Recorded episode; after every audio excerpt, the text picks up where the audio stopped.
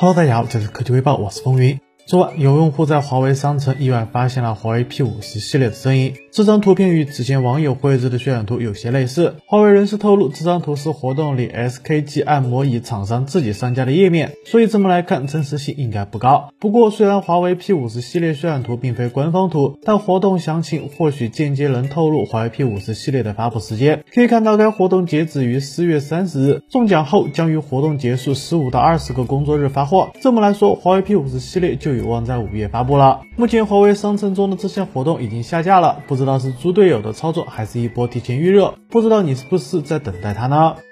今天，OPPO 宣布将于五月六日发布 K 系列新成员 OPPO K9。从海报中的内容可知，OPPO K9 支持六十五瓦的超级闪充，充电五分钟就能开黑两小时。除了六十五瓦的超级闪充，海报还显示了 OPPO K9 采用了矩阵三摄像头，主摄为六千四百万像素，摄像头与闪光灯之间有一条彩虹线，屏幕紫挖孔屏的方案。另外，高刷新率也应该不会缺席。OPPO 表示，定位终端的 OPPO K 系列机型在二零一八年一面世便受到许多年轻人的喜爱。K 系系列被称之为硬核少年的精明之选，不知道年轻用户群体是不是这样认为的呢？此外，本次活动上，OPPO 还会推出 OPPO Enco Air 新品耳机、OPPO 新品的手环，感兴趣的小伙伴可以关注一下。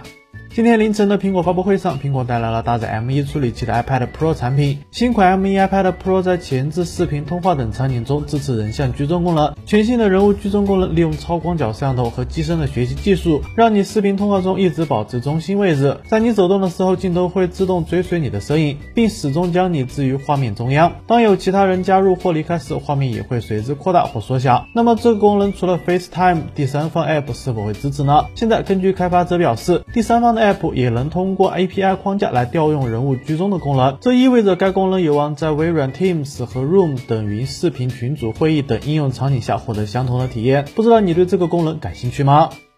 三月新机潮，各厂商都纷纷推出了自家的旗舰手机。除了搭载骁龙八八八处理器的旗舰手机之外，各家都推出了搭载骁龙八七零处理器的旗舰级产品。在性能并不比骁龙八八八逊色多少的情况下，实现了超高的性价比，饱受消费者的欢迎。现在，根据最新的报道显示，vivo 也将在近期发布一款搭载骁龙八七零的新机。目前，该机已经正式入网，内部型号为 V 二幺幺八四，认证信息显示其支持最高四十四瓦的快充规格。除了搭载骁龙八七零之外，还将配备一块六点六英寸左右的 LCD 超高刷直屏，并采用左上角的单孔设计，支持 FHD Plus 级的分辨率。值得一提的是，微博博主数码闲聊站透露，该机预计定价会在两千元档。那么感兴趣的小伙伴不妨关注一下。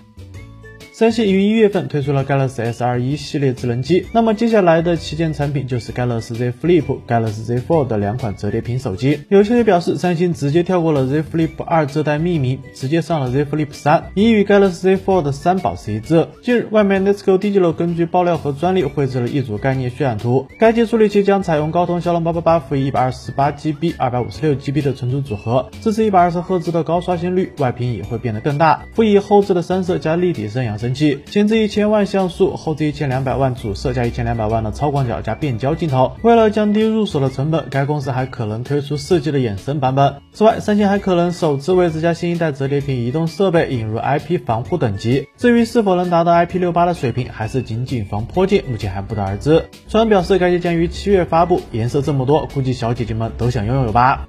好了，那以上就是本期视频的全部内容了，欢迎点赞，欢迎分享，咱们下期视频再见。